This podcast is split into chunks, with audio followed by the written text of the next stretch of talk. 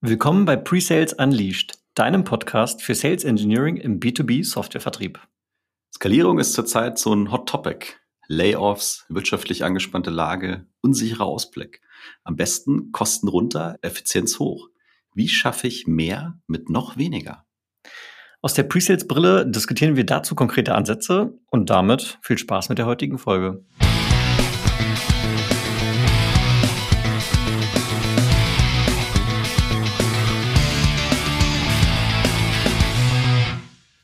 Tim. Ich bin Jan. Gemeinsam etablieren wir Weltklasse Presales im deutschsprachigen Raum und machen dich zum Sales Engineering Rockstar. Wir helfen dir, deine Presales-Fähigkeiten zu entfesseln und kontinuierlich weiterzuentwickeln. Für mehr Spaß in deiner Rolle, höhere Winrates und begeisterte Kunden. Ja, Tim. Hi. Sag mal, du schon wieder hier. Phys physisch nebeneinander.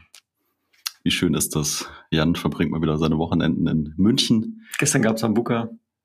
Äh, später auch wieder, genau. wurde, wurde auch alles dokumentiert. Aber wir wollen heute mal ein bisschen über Skalierbarkeit sprechen. Das ist ein Buzzword Bingo hoch drei, oder? Also ich habe extra mal Wikipedia befragt, weil ich weiß ja, dass äh, du sehr auf Wikipedia stehst. Also, ich habe Wikipedia sehr lieb, ja. Ja, also Wikipedia ist nach ChatGPT Tims zweitbeste Freundin im Internet. Bei, ich, in unserem Kontext geht's ja dann sehr viel um Companies und, äh, und, und, und Business sozusagen. Also und bei Wikipedia steht, in der Betriebswirtschaftslehre, also in der BWL, dient der Begriff ganz allgemein zur Bezeichnung der Expansionsfähigkeit eines Geschäftsmodells durch Kapazitätsausweitung zur Erreichung höherer Effizienz und Profitabilität. Ah, Kapitalismus. Kapitalismus pur. Genau, besonders natürlich auch interessant, ich, und das trifft ja bei uns im B2B SaaS äh, durchaus auch zu. Für Investoren ist insbesondere natürlich die Skalierbarkeit von Geschäftsmodellen ohne, in Klammern, hohe zusätzliche Investitionen und Fixkosten. Ergibt auch Sinn. Interessant. Mhm. Und äh, das ist ja durchaus in, ja, die schreiben hier Internetökonomie. Das ist ein richtiges Oldschool-Wort, ja. Ja. Genau, als Referenz im Prinzip auf äh, auf SaaS und Lizenzmodelle, bei denen ich es schaffe, durch einmal eigene Kunden zu gewinnen, über Jahre hinweg weiter Umsätze generieren. Ja, Subscription-based Business, Usage-based Business, ne, solche, ja. solche Geschichten. So und darüber sprechen wir mal.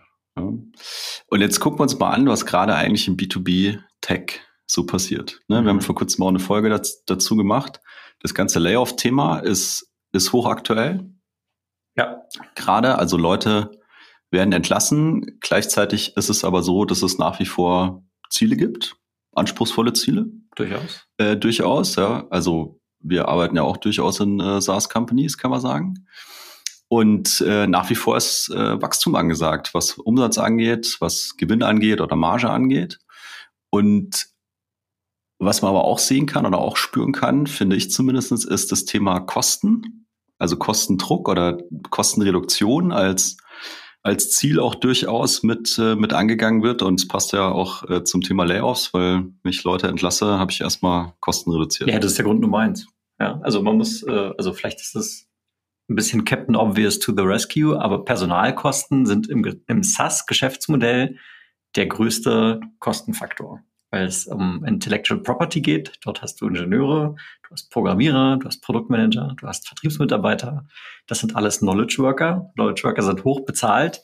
Klar, in, in jedem SaaS-Business hast du natürlich auch Infrastrukturkosten, äh, Server, Hardware und so weiter. Aber ähm, Personalkosten sind also ein massiver Kostentreiber für SaaS-Geschäftsmodell und deswegen führen Layoffs natürlich ganz klar auf dem Balance Sheet am Ende dazu, äh, weniger Kosten zu haben. Ja. Und ist natürlich auch was, was du sehr schnell verändern kannst, weil wenn du sagst, okay, Infrastruktur ist vielleicht mehr irgendwie up to date oder man müsste die jetzt mal erneuern oder sie ist eben nicht mehr so skalierbar, wie du es gerade bräuchtest, dann kannst du die vermutlich eben nicht so schnell verändern oder umstellen, weil das sehr ja, tiefen Impact haben, haben wird aus, aus meiner Sicht. So. Und in dem ganzen Kontext nach wie vor, äh, also sage ich an der Stelle gerne dazu. Das äh, Thema Shareholder Value oder der KPI Shareholder Value steht in dem ganzen Kontext aus meiner Sicht immer noch äh, ganz oben als Priorität. Ja, genau. Also ich glaube, da gibt's, äh, ob das, das, ob das so sein sollte oder nicht. Ich glaube, das wollen wir hier gar nicht groß diskutieren. Das ist nochmal ein eigenes Thema für sich und wird auch hier den Rahmen von Sales Engineering als Thema dieses Podcasts sprengen. Aber ja, ganz klar sind äh, die ganzen großen Unternehmen, die jetzt Mitarbeiter unterlassen, äh, entlassen haben, durch Shareholder Value getrieben. Äh, sie wollen ihre Profite aufrechterhalten, vergrößern, Kosten ähm, senken. Punkt. Genau, also eigentlich das ultimative Ding. Ne?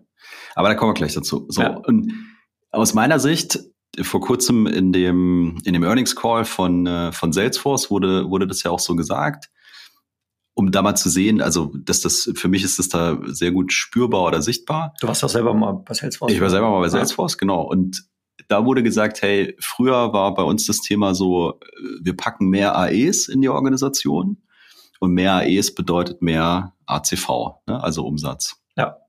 Average Contract Value. Genau. Mehr Account Executives oder Vertriebsmitarbeiter, Mitarbeiterinnen führen zu mehr Umsatz. Aber gleichzeitig natürlich auch zu krass hohen Kosten, weil es sind sehr äh, gut bezahlte, gut bezahlte Menschen. Und jetzt äh, wird gesagt, ja, jetzt schauen wir uns eher mal dieses Thema Prozesse und Abläufe an, wie wir das optimieren können, wie wir die ganze Geschichte eben effizienter, effektiver gestalten können. Und dann sind wir wieder oben bei unserer Definition der Skalierbarkeit, Erreichung höherer Effizienz und Profitabilität. Ja. So.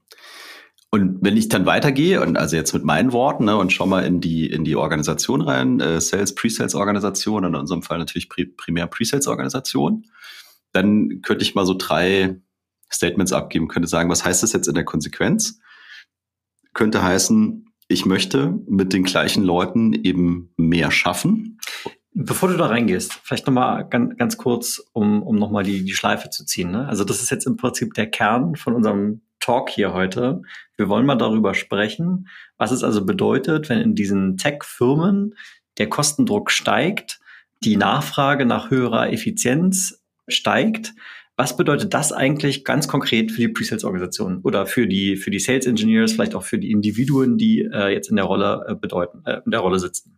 Ja, also was das für Vertrieb bedeutet, was das für Marketing bedeutet, das hat ja für alle möglichen Rollen Implikationen. Wir schon heute mal ganz konkret natürlich äh, im Sinne unseres Podcast-Themas hier mal auf die Pre-Sales-Org. Wie wirkt sich das aus? Und da hast du ein paar Sachen mitgebracht. Ja, Sorry. Ich glaube nicht, dass man das autark betrachten kann tatsächlich, aber wir können uns darauf einigen, dass wir primär von der Pre-Sales-Org gucken und dann vermutlich sehr automatisch in andere Bereiche kommen. Und noch dazu gesagt, also es muss ja eigentlich nicht immer was Negatives sein, Kostendruck oder wir schmeißen Leute raus oder so, dass wir sagen, hey, mehr Effizienz und mehr Skalierbarkeit könnte ich auch einfach so machen. Ne? Also hätte ich ja schon die ganze Zeit machen können. So, aber Menschen verändert sich in neun von zehn Fällen eben lieber aus Leid als aus Lust. So, jetzt äh, stehen wir da. also. Hast du den auch nochmal platziert? Wenn wir, wenn wir das jetzt mal so annehmen, dann könnten wir ja sagen, was bedeutet das jetzt auch für uns in der Pre-Sales-Organisation? Jetzt könnte ich hingehen und könnte sagen, okay, ich muss oder will mit den gleichen Leuten mehr schaffen. Also mehr, was auch immer mehr ist, kommen wir noch drauf. Ja. Mhm. Oder mit weniger Leuten das Gleiche schaffen. Ne? Dann habe ich Kosten runter, aber mache vielleicht nach wie vor, wenn ich das gleiche Volumen schaffe, den gleichen Umsatz. Oder der absolute Killer, ne? der Wunsch wahrscheinlich von jedem, von jedem Investor, mit noch weniger Leuten noch, noch mehr schaffen. Jetzt äh, vor lauter Aufregung schmeißt ja ich hab fast hier das Glas um. Ja. Aber die, die, in dir schlummert halt auch noch so ein CFO. Ja? Das ist so der, der, ein bisschen der feuchte Traum, ja, mit weniger Leuten noch mehr schaffen. Da rastet die andere aus, okay. Das Disco-Deck ist der Schlüssel zum Erfolg für SDRs, Sales und Pre-Sales. Mit den 60 wichtigsten Fragen rund um Compelling Event, IT-Stack, ROI und sechs weiteren Kategorien bringt es deine Discovery auf die nächste Stufe. Hol dir jetzt das Disco-Deck auf www.discodeck.shop und verbessere deine Qualification und Discovery Skills. Link auch in den Show Notes. Vielen Dank für deine Unterstützung und jetzt zurück zur Folge. Ja, also das könnten so, so, so drei Dinge sein und Jetzt können wir mal überlegen, aus Organisationssicht oder aus der Presale-Sicht, was sind unsere Gedanken dazu? Vielleicht kommen wir auch auf ein paar sehr konkrete Ansätze. Also was könnte man konkret eben tun, mhm. um da hinzukommen? Ja. Und ein erster Gedanke, den ich hatte, ist wahrscheinlich mal zwei Schritte zurückzumachen und mal grundsätzlich die Lage zu sondieren und zu analysieren, wo stehen wir, was tun wir gerade, was bedeutet das, wie sieht's aus? Ne? Also Zahlen, mit den Leuten reden, einfach mal analysieren. Ich glaube, ein spannender Punkt dabei ist tatsächlich, in welchem Stadium oder in welcher Phase bist du mit deiner, mit deiner Company oder mit deiner Organisation? Also bist du jemand, der zum Beispiel gerade versucht, das Geschäftsmodell zu verändern. Also du kommst irgendwie aus einer On-Premise-Welt und versuchst jetzt irgendwie in die Cloud zu gehen. Mhm. Dann hat es, also hast du vielleicht andere Themen vor der Brust, um die du dich primär kümmern musst, als wenn du sagst, hey, wir sind eigentlich schon lange in einem, in einem, in einem Cloud-Modell und kommen jetzt aber irgendwie an eine Stelle, wo es halt nicht mehr so läuft, wie, die, wie es die letzten Jahre gelaufen ist, dann drehe ich vielleicht an anderen Schrauben. Also ich, mhm, ich glaube, ja, ich verstehe den Punkt. Dass es pauschal quasi immer die Lösung oder die Lösungen gibt, sondern dass es stark davon abhängt, wie eben die Situation gerade ist. Ja. Da sagt er ja. Genau, ja. Also ja, ich will gar nicht vorwegnehmen. Ich habe ja, ich, ich sehe hier so ein bisschen in, in unserem Pad deine vorbereitenden äh, Punkte und da fallen mir auch schon Dinge zu ein, aber ich wollte dich jetzt erstmal mal laufen lassen. Ne, da, da, da, da, laufe ich mal weiter. Hey, ich, ich kann jetzt mir natürlich eine Spitze erlauben. Äh, die wenigsten, ich behaupte, ich unterstelle, die wenigsten unserer Zuhörenden werden in dieser Übergangsphase von On-Prem zu Cloud, aber du musst es ja sagen, weil du bist ja, bist ja bei SAP und da, da ist es ja noch ein Thema, von daher, genau. So habe ich, habe ich das auch noch gemacht. Ja, andere sind eben vom Product-led Growth zum Sales-led Growth. Ne? Also, ja, aber das, das, ist ja genau, Punkt, das, ja. das ist ja genau das, was ich meine. Ne? Ja. On-Prem versus Cloud ist ja nur ein sehr plakatives Beispiel. Ja. Was einfach einen großen Impact hat auf Sachen, die jetzt dann vielleicht auch kommen. Ja? Mhm. So, die ersten Gedanken sind sowas wie, ja, lass uns doch mal digitalisieren. Ne, wir machen jetzt mal Digital First, weil früher sind wir alle rumgelaufen, waren lustig Kaffee trinken, waren viel auf der Straße, im Flugzeug, in der Bahn, was auch immer. Ist unheimlich viel Zeit drauf gegangen. Ja. Äh, konntest du gar nicht so viel machen. Wir machen jetzt mal digital. So. Und ein zweiter Gedanke, der mir dann sofort gekommen ist, als ich das hier so ein bisschen vorbereitet habe, war ja dieses Thema, also High-Touch-Ansatz mit unseren Kunden und unseren Verkaufschancen versus Low-Touch. So, und wie spielt, wie spielt es zusammen? Ne? Was kann ich gut digitalisieren? Wo kriege ich durch Digitalisierung eben eine höhere Taktrate? Mhm. Kann man das so sagen? Entsprechend hin. Also für mich, die hängen so ein Stück zusammen ja, sogar. Ja, ja, genau. Und also vielleicht, um es mal ganz greifbar zu machen, vielleicht haben wir mal ein, zwei Beispiele. Wir hatten ja vorhin im Vorgespräch, nenne ich mal, auch schon darüber philosophiert und du hast ja ähm, direkt die Dienstreisen als Beispiel genannt. Ne? Und das ist einfach der Klassiker. Selbst wenn ich irgendwie, vor kurzem, ein paar Wochen her, kam so die Anfrage, hey, hier, Meeting in Hamburg. Können wir nicht mal machen. So. Also meine Mitarbeiter und ich, wir sitzen in München. Nach Hamburg kannst du mit dem Zug fahren, dauert sieben Stunden, kannst auch fliegen.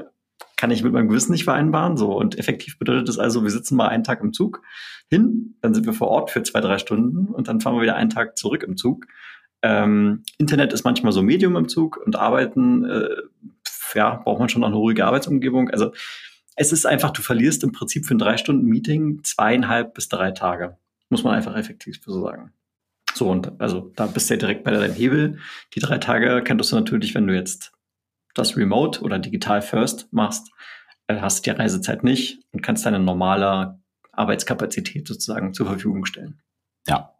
Und das ist auch wieder, ne, so was habe ich für ein Business, wie intensiv ist das, was haben wir für Kunden und so. Also, und das habe ich auch gemeint mit, du musst mal die, die Lage sondieren und mal analysieren, ja. wie stellt sich das eigentlich da. Wir diskutieren jetzt so ein paar Gedankenansätze und ja. es gilt natürlich immer zu prüfen, machen die irgendwie in der jeweiligen Situation Sinn oder nicht Sinn. So, und der dritte Gedanke, bevor es dann mal in konkrete Sachen reingeht, war, ist also Daten zu nutzen. Ne? Mhm. Ich will doch gar nicht so weit gehen, um dann Data-Driven Decision-Making zu machen, aber zumindest mal die Datenquellen, die ich zur Verfügung habe, mal anzuzapfen und dann hat wahrscheinlich heute jeder schon irgendwie ein Reporting und ein Dashboard und da stehen irgendwelche Dinge drauf und dann kann man natürlich auch mal überlegen, welche Zahlen gibt es vielleicht noch oder welche KPIs könnte man sich noch vorstellen, die man dann vielleicht auch mal generieren kann aus den vorhandenen Zahlen die helfen, dieses Thema Skalierbarkeit so ein bisschen greifbar zu machen. Ja, genau. Und also vielleicht ist ja hier auch mal ein Punkt, drüber nachzudenken. Ich meine, die Datenqualität, die ich vielleicht, ich behaupte jetzt mal, CM ist eine gute Datenquelle für solche Analysen. Ich, darum nehme ich jetzt als Beispiel. Die Daten, die ich im CM habe, die sind wahrscheinlich nie perfekt. Und vielleicht ist so eine Überlegung auch mal zu sagen, okay, welche Daten würden uns denn noch helfen, die wir ab heute anfangen dort mit aufzunehmen, um dann vielleicht in drei oder sechs Monaten mal nach hinten zu gucken und zu sagen, okay, wie hat jetzt praktisch eine bestimmte Entscheidung zu sagen, keine Ahnung, ich schicke meine Pre-Sales-Organisationen nur noch einmal alle zwei Wochen auf eine Dienstreise. Und dann kann ich mal anfangen zu vergleichen, okay, welche Opportunities, wo wir vor Ort waren, haben denn welche Winrate versus denen, wo wir nicht vor Ort waren? Und wirkt sich das eigentlich wirklich, also quantitativ sozusagen für unser Business aus? So, klar, vielleicht habe ich die Daten nicht, aber wenn ich anfange, sie ähm, mal an, ja, zu, zu äh, tracken, dann kann ich dann später mir bessere Entscheidungen erlauben. Ja. Und ich muss jetzt eine Sache muss ich jetzt vorziehen, bevor wir über konkrete Dinge diskutieren. Ich hab, eigentlich hatte ich die später, aber ich, ich glaube, wir müssen es vorher machen. Eine Frage, die aus meiner Sicht man auf keinen Fall vergessen sollte, wenn man über dieses Thema Skalierbarkeit und wir machen jetzt mit weniger mehr oder wie auch immer redet. Ja. Also es sind zwei Dinge. Wo bleibt eigentlich der Kunde mhm. und wo bleiben eigentlich meine Mitarbeiter? Mhm. Also aus Organisationssicht. Also so schön diese ganzen Dinge dann sein mögen, weil ich dann super tutti geile Sachen gemacht habe. Also äh, hole ich meinen Kunden damit noch ab? Ne? Mhm. Haben meine Mitarbeiter noch Spaß? Sind die dann noch bei der Sache und bleiben die auch noch lange bei mir? Also ich glaube, diese zwei Dinge, weil ja auch immer jeder von, ja, wir sind total customer-centric und unsere Mitarbeiter sind das Wichtigste, was es gibt äh, und Customer Experience und das ganze Gedöns redet, ja. die, diese, das würde ich nicht außen vor lassen, ne? Mhm. weil ja diese Skalierbarkeit und wir optimieren uns jetzt intern ja. schon sehr stark nach innen gerichtet ist, erstmal. Ja. Kostenreduktion und so weiter? Nicht nur ist sie nach innen gerichtet, sie ist vor allen Dingen auf sehr harte Fakten gerichtet. Und also der Mensch ist ja, also klingt jetzt ein bisschen gut, eher der, eher der weiche Faktor dabei. Und äh, wenn ich jetzt halt von so einer 10.000 Meter Flughöhe auf nur Prozesse und KPIs und Benchmarks gucke, dann ist am Ende der Mitarbeiter so eine Ressource. Äh, aber das ist halt dazu vereinfachte Sicht. So, darum finde ich das gut, dass du das sagst. Was, was macht das eigentlich mit dem Mitarbeiter, wenn wir jetzt anfangen, hier an irgendwelchen Stellschrauben zu drehen? Haben die überhaupt Bock auf die Veränderung, die mir da vorschwebt? Und äh, wirkt sich das auf die Zufriedenheit aus und dann am Ende sicherlich auch auf die Arbeitsqualität. Ja. Und ein zweiter Gedanke kommt noch rein. Also erstens mal die beiden sozusagen Größen nicht außer Acht zu lassen. Ja. Und dann im zweiten Schritt mal eben zu überlegen, wie können die da mithelfen? Ne? Also wenn ich als Unternehmen ja vielleicht auch erstmal intern sehr klar sage, hey, wir haben die Situation hat sich verändert, wir haben gewisse, eine gewisse Gemengelage und aufgrund dessen nehmen wir uns vor, Dinge zu verändern und wir wollen nach wie vor hier gewisse Ziele erreichen. So. Und ich bin mir sicher, dass wenn ich das gut kommuniziere, konstruktiv kommuniziere, dann werde ich sehr viele Mitarbeiter finden, die sagen, ah ja, okay, verstehe ich, ja, weil ich jetzt den Gesamtzusammenhang mal verstehe. Und ich habe übrigens eine Idee. Mhm. Ja. So, also daraus können ja auch durchaus Chancen entstehen. Deswegen Hinweis an der Stelle, das nicht vergessen oder diese, diese beiden Personengruppen also, nicht vergessen. Du sagst jetzt auch, dass dein Ansatz ist ein, ein inklusiver Natur, wo du eine gewisse Sachlage darlegst in der Kommunikation, aber nicht sozusagen sofort die Medizin verschreibst, sondern die Tür offen lässt für Ideen und Konversationen, bevor irgendwelche Entscheidungen getroffen werden, die sich auf die gesamte Org auswirken. Ja, also ich bin mir sicher, dass du zum einen mal vielleicht ein Ziel definiert hast, ne, dass du sagst, so stellt sich die Lage dar mhm. und dir also idealerweise schon noch mal ein paar Gedanken gemacht hast, ne? so was ja. hast du für Möglichkeiten, ja. was gibt's vielleicht für Budgets und so weiter. Aber wenn ich sozusagen erstmal weiß, wo stehe ich, wo will ich hin, was gibt's für Implikationen, dann bin ich fest davon überzeugt, wenn ich das eben gut kommuniziere, dann werden sich einfach Leute finden, die sagen, ja, da helfen wir jetzt mit, dass das gelingt. So. Mhm. Und äh, mhm. die haben dann vielleicht auch noch ein paar zusätzlich gute Ideen, ja weil du im vielleicht sogar Lust. Ja, und vielleicht dann auch Lust, ja. ja. Äh, so, aber äh, können wir auch noch eine eigene Folge draus machen. Jetzt lass ja. uns mal reingucken. Mhm. Was sind so Gedanken, was wir konkret oder was könnte man konkret ähm, vielleicht tun? Und alles, was jetzt kommt, läuft so ein bisschen unter dieser Gesamtüberschrift Standardisierung, Fokussierung, Prozess und Automatisierung. Ich sehe, du hast acht Punkte mitgebracht. Ja, habe ich gemacht. Sehr gut. Steigen wir ein. Steigen wir ein. Also das erste wäre für mich mal gewesen, guck dir mal dein Ideal Customer Profile, ICP an und guck dir mal an, wie du heute qualifizierst. Also es hat viel mit Fokus und dann auch mit Prozess zu tun, mhm. weil ich mir natürlich mal angucken kann, auf welchen Hochzeiten tanzen wir heute und ist es effizient? Ja, kriegen wir die Kunden, die wir wirklich haben wollen und haben wir davon auch genug irgendwie in der Pipeline? Also da würde ich mal gucken am Anfang von der, äh, von der Journey sozusagen, ob wir da fokussiert genug sind Und wenn wir das nicht sind, habe ich die erste Stelle, wo ich sehr sinnvoll aus meiner Sicht anpassen kann. Genau, also was ist die Ratio dahinter? Du sagst, mit einer strengeren Qualifizierung anhand meines definierten, anhand meines definierten Idealkundenprofils kann ich sicherstellen, dass ich nicht an irgendwelchen Opportunities arbeite, die vielleicht so ein bisschen so ein Medium-Fit sind, wo unsere Winrate vielleicht nicht so hoch ist, hier schon da mal ein Deal kommt, aber eigentlich keine effektive Einsatz unserer Ressourcen ist, weil es nicht gut matcht. Ja, ich krieg mehr Meetings mit meinen Wunschkunden. Und das wird zwangsläufig zu mehr Umsatz führen, weil es einfach passt oder passen wird. Es wird matchen. Ja, und dann kann ich halt nimmer sagen, ja, aber das Logo da drüben sieht auch toll aus. Mhm. Also macht dann einfach keinen Sinn. Da brauche ich ja nicht über Skalierbarkeit zu sprechen, sondern dann ja. kann ich ja genau mit dem gleichen Scheiß weitermachen wie bisher. Also Double Down on Qualification. Verstanden. Genau. Und dann kann ich natürlich gucken, weil wir eben über Digitalisierung gesprochen haben, zu sagen, wie könnte denn so eine Digital Buyer Journey aussehen? Mhm. Also sind wir imstande, unsere, das Einkaufserlebnis unseres Kunden zu 100 Prozent digital zu gestalten? Mhm. Geht es? Ne? Und mhm. wenn ja, wie geht es?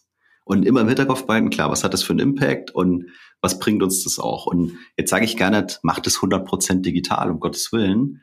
Aber vielleicht gibt es ja sehr sinnvolle Elemente. Wir haben ja gerade über Qualifizierung geredet, wo ein digitaler Ansatz einfach gut helfen kann. Und das, glaube ich, braucht aber halt auch dann wieder ein Umdenken im Kopf, ja, weil du veränderst ja das Spielfeld an der Stelle. Ne? Und die, die Kunden haben sich ja vielleicht auch an eine gewisse Art und Weise gewöhnt. Die Mitarbeiter haben sich auch an eine gewisse Art und Weise gewöhnt. Deswegen kann ich nicht einfach nur hingehen und sagen, wir machen jetzt alles digital, weil das ist total effizient und total smooth, sondern ich muss eben gucken, wie komme ich dann von A nach B und wie hole ich die Leute ab.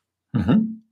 Also das wäre jetzt das ähm, Dienstreisen-Beispiel gewesen, was ich von gebracht habe, oder? Das könnte ein Impact sein, dass wir sagen, okay, wir werden nicht mehr vor Ort sein. Wobei, da sage ich halt auch, das ist erstmal eine sehr nach innen gerichtete Sicht, weil ja. klar, die Konsequenz ist, ich kann dann in derselben Zeit mehr Meetings, Demos, äh, was auch immer machen, aber ich muss mir halt auch überlegen, holt das meine ja. Zielgruppe noch ab oder ja. wie müsste ich das dann gestalten, dass es meine Zielgruppe nach wie vor abholt? Genau, vielleicht eine ganz konkrete Idee noch dazu. Es ist ja in den seltensten Fällen, dass wir im Enterprise komplexen Softwareverkauf alleine im Team sind. Also es ist ja nicht nur eine Person so.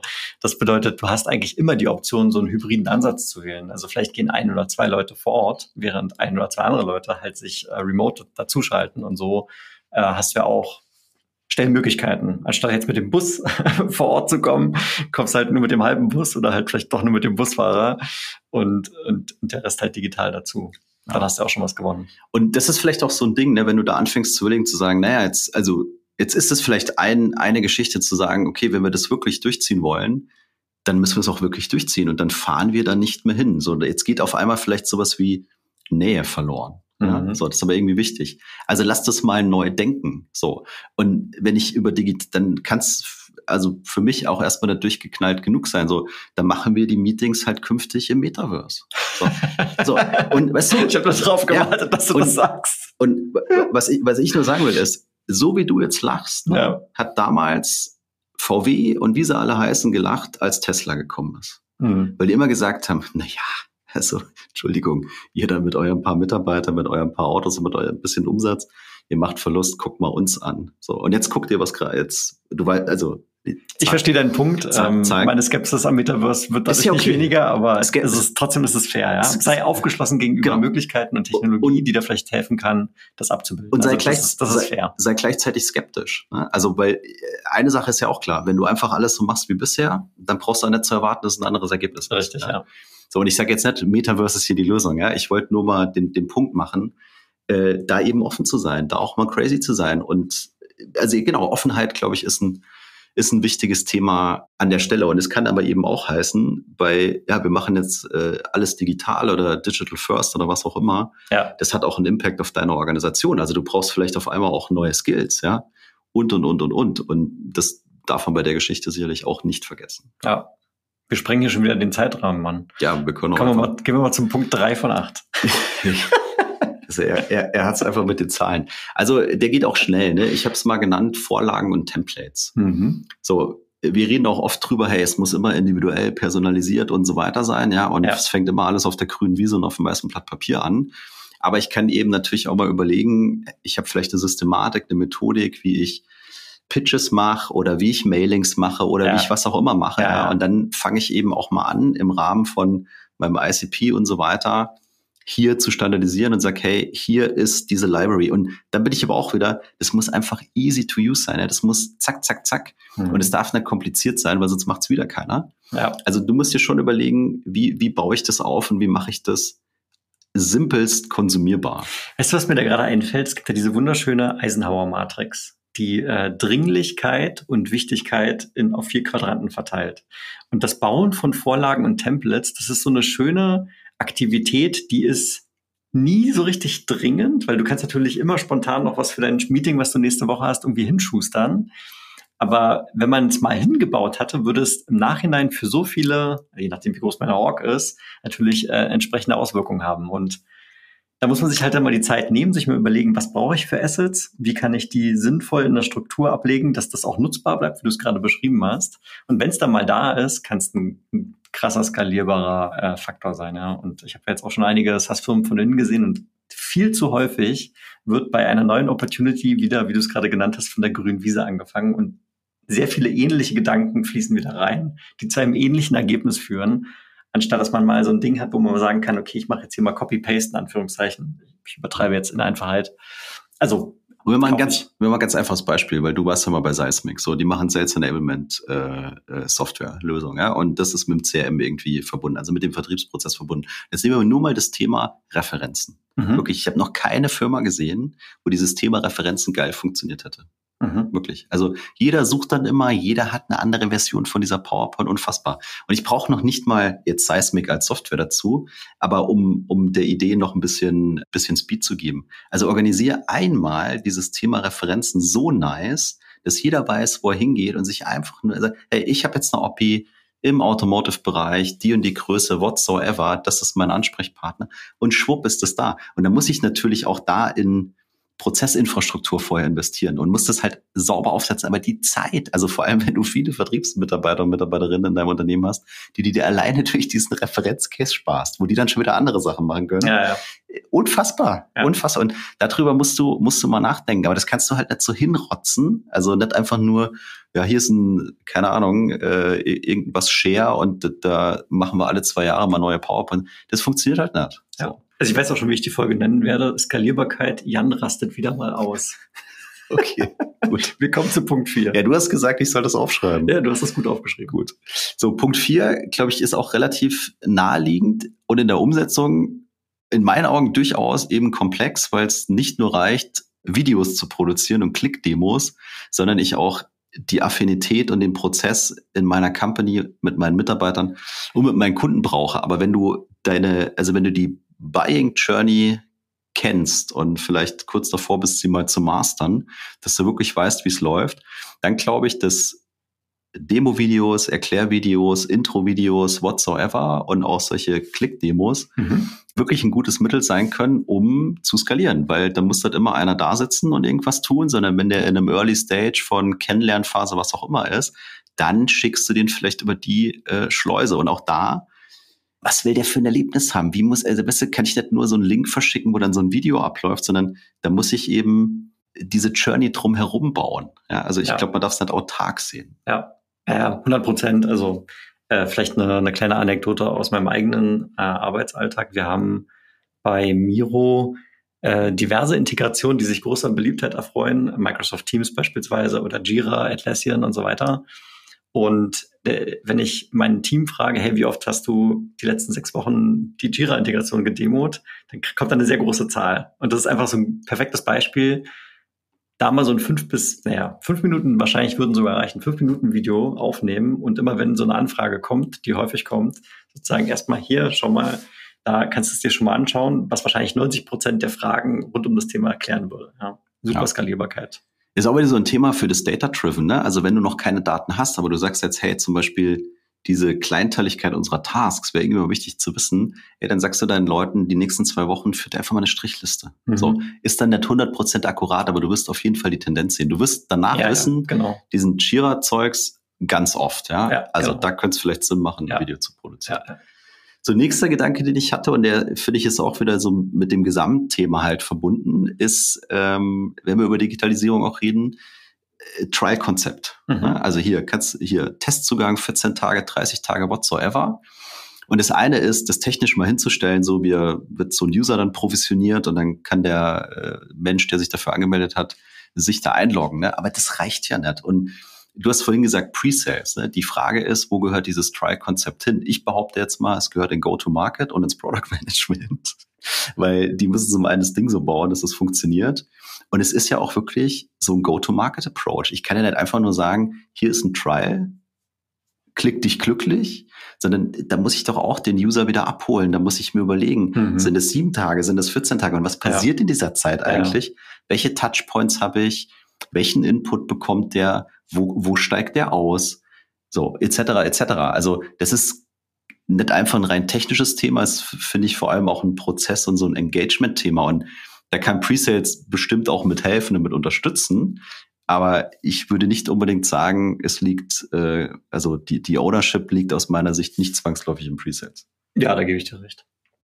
Wir waren bei 5 von 8. Try-Konzept. Ja. Genau. Also in den Prozess einbetten äh, oder besser noch in die Buying Journey einbetten. Der Trial, der soll, soll nicht einfach irgendwo wild rumhängen. Jeder, der mal ankommt, kriegt gleich eine Trial. Nein, da muss vielleicht eine gewisse Vorqualifizierung stattfinden, damit es auch Sinn ergibt auch sowas wie User Guidance, ne? nicht nur einfach einloggen lassen und rumspielen lassen, sondern wenn ich dann halt tatsächlich das digital bilden will, äh, da gute, ich sag mal so GUI-Elemente einbauen, die den Nutzer mal entlang führen an die Software. Also bin ich großer Fan von, kann man glaube ich, ich glaube da draußen gibt es immer noch eine sehr große Skepsis, äh, weil immer alle denken, ja, mein Produkt ist unglaublich kompliziert. Oft ist das vielleicht schon der Fall, aber Nutzer sind jetzt auch nicht dämlich und man kann dort äh, gut heranführen, ohne dass es jedes Mal eine menschliche Demo braucht. Genau. Und ja. der Punkt ist vielleicht, also heute hast du schon eine Cloud-Software oder eine Cloud-Plattform, was auch immer, aber du hast keinen Trial. So. Und dann sagst du, ja, wir machen jetzt alles digital. Okay, lass uns mal einen Trial machen. Und dann hast du wirklich einen riesen Impact, weil, also, äh, dann geht's mal zu deinem Produktmanager und sagen, wir machen jetzt einen Trial. Ja, pff, das hatte ich bisher nicht vorgesehen in meinem Konzept. So, so also habe ich da ein Thema. Ja, ja. Dann gehst du zu Go-to-Market, dann gehst du zu den Marketing-Leuten und so weiter. Ja. Also da, da hängt viel dran. Ja, da, da hängt viel dran. Auch sowas wie Infrastruktur und so weiter. Ne? Ja, vollkommen, also, vollkommen. Ja. Und auch ist es wieder ein Kostenthema, weil wenn da eine neue Instanz irgendwie rausgehauen wird, kostet auch irgendwie Geld. Also ich muss sehr viele Dinge, glaube ich, äh, beachten jetzt, trotz aller tollen Digitalisierung. Ja. So, nächster Punkt ist. Sechs von acht. Ja, weiß ich. Ja, sechs von acht. Demo-Automatisierung. Mhm. Ne? Und äh, da habe ich sicherlich äh, einen, einen, großen Anteil von, von Presales, weil wir sind primär sicherlich die, äh, die die Demos machen. Und äh, diese Demo-Automatisierung auch für mich hat auch wieder verschiedene Ebenen. Ne? Wir haben vorhin schon über Videos und Klick. Äh, ich wollte gerade fragen, wo ist der Unterschied? Demos geredet. Naja, Demo-Automatisierung ist ja auch die Frage, wie komme ich überhaupt dahin, dass mhm. ich irgendwas automatisieren kann. So und jetzt kann ich irgendwie Videos recorden mit meinem was auch immer Screen Recorder oder ich kann irgendwie schon so eine Plattform wie eine Konsensus nutzen oder ich gehe hin und hole mir so richtige Demo-Automatisierungstools, wo ich meine Demos recorden kann und hinterher editieren kann und okay, okay. Äh, den Leuten zur Verfügung stellen kann. So, also da glaube ich gibt's verschiedene Abstufungen und vielleicht benutze ich auch alle, aber in unterschiedlichen Phasen des Vertriebsprozesses.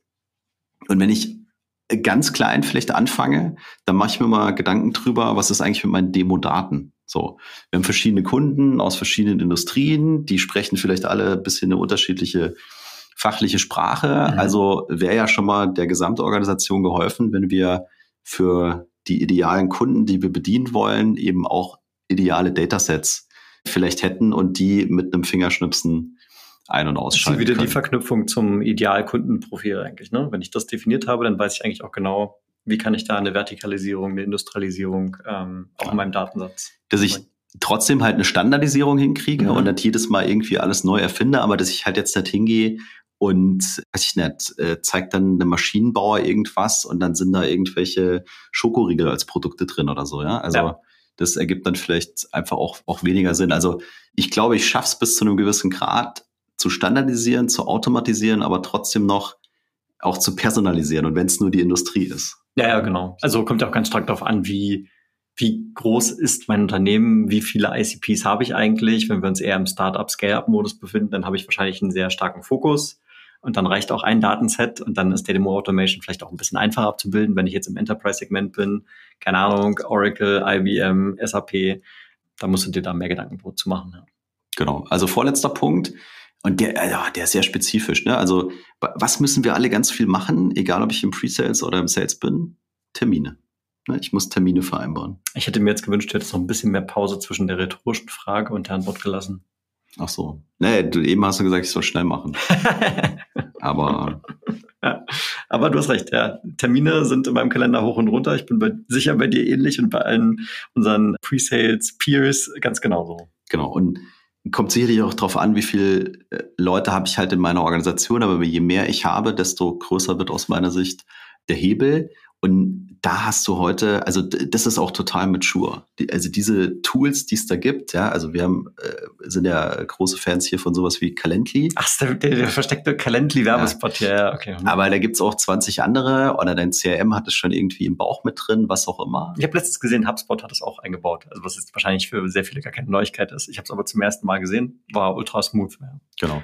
Und also ganz bewusst eben solche Dinge auch zu nutzen. Und da muss auch die Organisation wieder ein bisschen enabled und, und, und trainiert werden. Ne? Aber eigentlich so ein No-Brainer. Und wenn du, also wie viele E-Mails da, ja, äh, wann haben sie nächste Woche Zeit? Und da brauchen wir noch einen von uns. Und wann hatten der Zeit? Da hast du zehn mhm. E-Mails verschickt, ja, mhm. und eine halbe Stunde nur drauf verschwendet, also wirklich verschwendet. Ja um einen Termin auszumachen. Ja, das so, wenn, ist richtig sinnlose Zeit. Ja. Genau, wenn du einmal sauber sowas wie deinen Kalender managst, also das ist ähnlich wie mit den Referenzen. Ne? Mhm. Das ist, das ist, also das ist, das ist absolut No-Brainer. Ja. Und das gibt's auch alles. Ja. So, das muss ich nur halt mit meiner Organisation mal sinnvoll, sinnvoll adaptieren. Aber der ROI in, in, in verfügbaren Minuten, Stunden, Tagen für Kunden und andere Kunden, äh, der ist großartig. Wenn ich es vielleicht ein bisschen abstrahieren darf, dann ist das so, ich würde es mal nennen, Automatisierung von administrativen Aufgaben.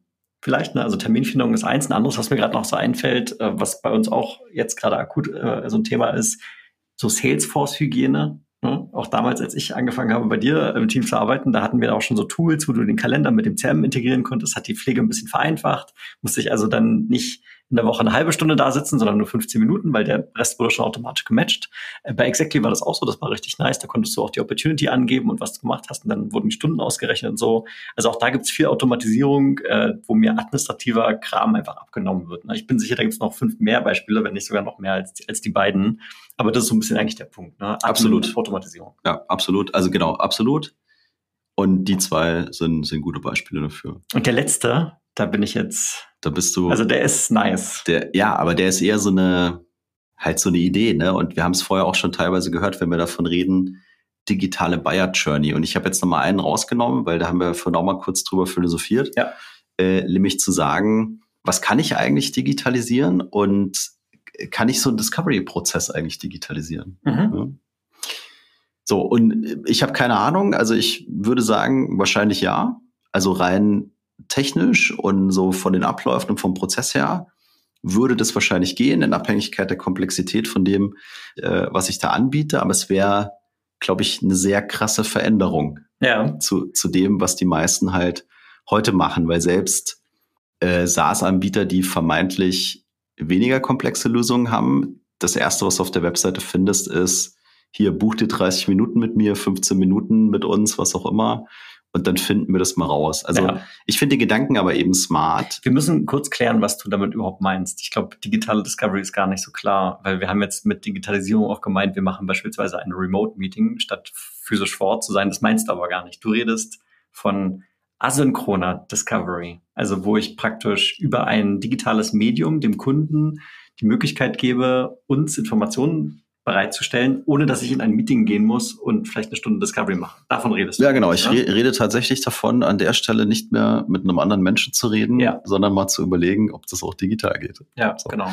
Und äh, jetzt ohne, wie ich das wirklich finde, es spielt hier gar keine Rolle, sondern soll nur so ein Gedankenspiel sein. Ja. Und das mal an sowas durchzuspielen, wo man vielleicht initial sagen würde, ja, kannst du ja nicht machen, das geht ja gar nicht, ne? Bis das wird zwischen Menschen gemacht und so.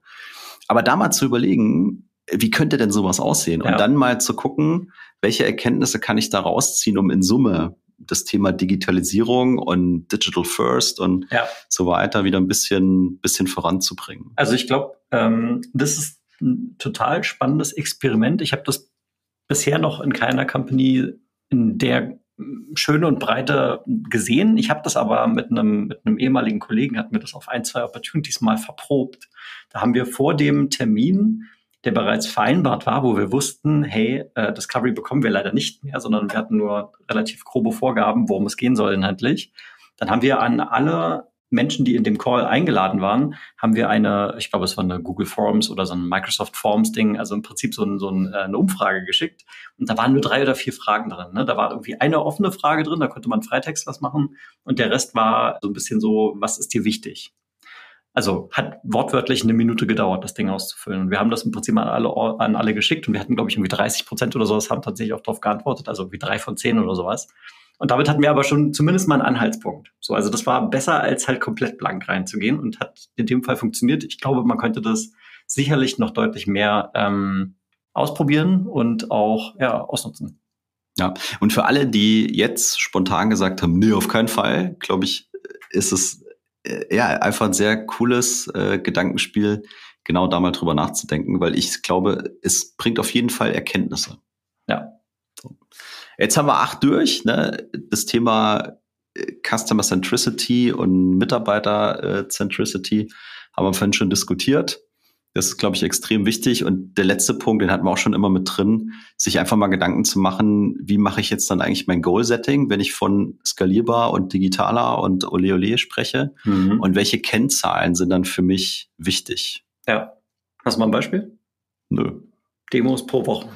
Ja, du kannst natürlich sowas wie Demos pro Woche, Demos pro Mitarbeiter, äh, Demo in Zeitraum, was auch immer. Und dann, aber das machst du vielleicht heute auch schon. Die Frage ist, was ist dann genau der Kontext und was mache ich mit dieser Zahl? Also das ist ja wieder was Quantitatives. Also ist dann mhm. zehn in der Woche irgendwie was Gutes ja. oder ist das was Schlechtes? Weil es reißt ja keiner mehr und die, die könnten ja auch 30 machen. Aber ich glaube, dass eine Zahl sowieso erstmal gar nichts aussagt, ja. sondern dass ich halt einfach das in den Kontext, und deswegen, ich sag nur, ich glaube, es ist wichtig, sich dazu Gedanken zu machen, ohne dass ich jetzt hier die Weisheit aller, aller Kennzahlen ähm, parat hätte, aber sich einfach damit auseinanderzusetzen, welche Kennzahlen helfen mir, dieses Thema zu bearbeiten, also eine Kennzahl oder etwas zu messen und dann eine Kennzahl zu haben, heißt ja nicht, dass die dann sofort in irgendeine Bewertung oder Provisionierung oder sonst irgendwas einfließt, sondern manchmal mhm. ist es sehr wichtig, einfach meinen mein Prozess mal transparent zu haben mit ein bisschen, mit ein bisschen Kennzahlen? Ja, genau. Also eine Kennzahl im Sinne von ähm, Aussteuerung meiner Organisation. Also wie du sagst, muss nicht sofort incentive-relevant sein, sondern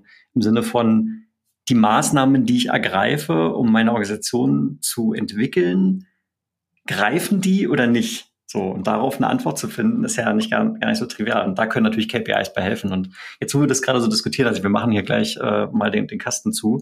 Aber ich finde das Thema Pre-Sales KPIs, finde ich mal total spannend. Da sollten wir mal äh, eine separate Folge zu machen. Ja, wir haben auch schon mal eine gemacht mit Matt Finch. Das bisschen, ah, das ist schon ein bisschen her, ja. Das ist schon ein bisschen her. Das also, greifen wir nochmal auf. Können wir mal einen Refresher machen. Und vor allem, bei den, ähm, nochmal kurz bei den Kennzahlen zu bleiben, eben auch gerade dieses, jetzt fange ich an, Dinge zu verändern, was du vorhin auch gesagt hast und dann eben auch zu gucken, wann fange ich das an und was sind die Auswirkungen. Da eben auch zu gucken, welche, welche Werte, welche Parameter habe ich dann da, auf die ich gucken kann, damit mhm. ich eben auch den Impact dieser Veränderung mal feststellen kann. Und wenn der Impact eben scheiße ist, auch wieder gegensteuern kann. Und wenn er gut ist, mir überlegen kann, hey, wie kann ich es noch verstärken? Das war's. Ja, das war's. Das war für dich Presets Unleashed, dein Podcast für Sales Engineering im B2B Softwarevertrieb mit Tim und Jan. Wenn du deine Presets-Fähigkeiten entfesseln willst oder falls du Führungskraft bist und das gerne mit deinem Team machen möchtest, dann sprich uns gerne an, direkt auf LinkedIn. Schön, dass du wieder mit dabei warst. Und bis zum nächsten Mal. So ist es. Ciao, ciao. Ciao.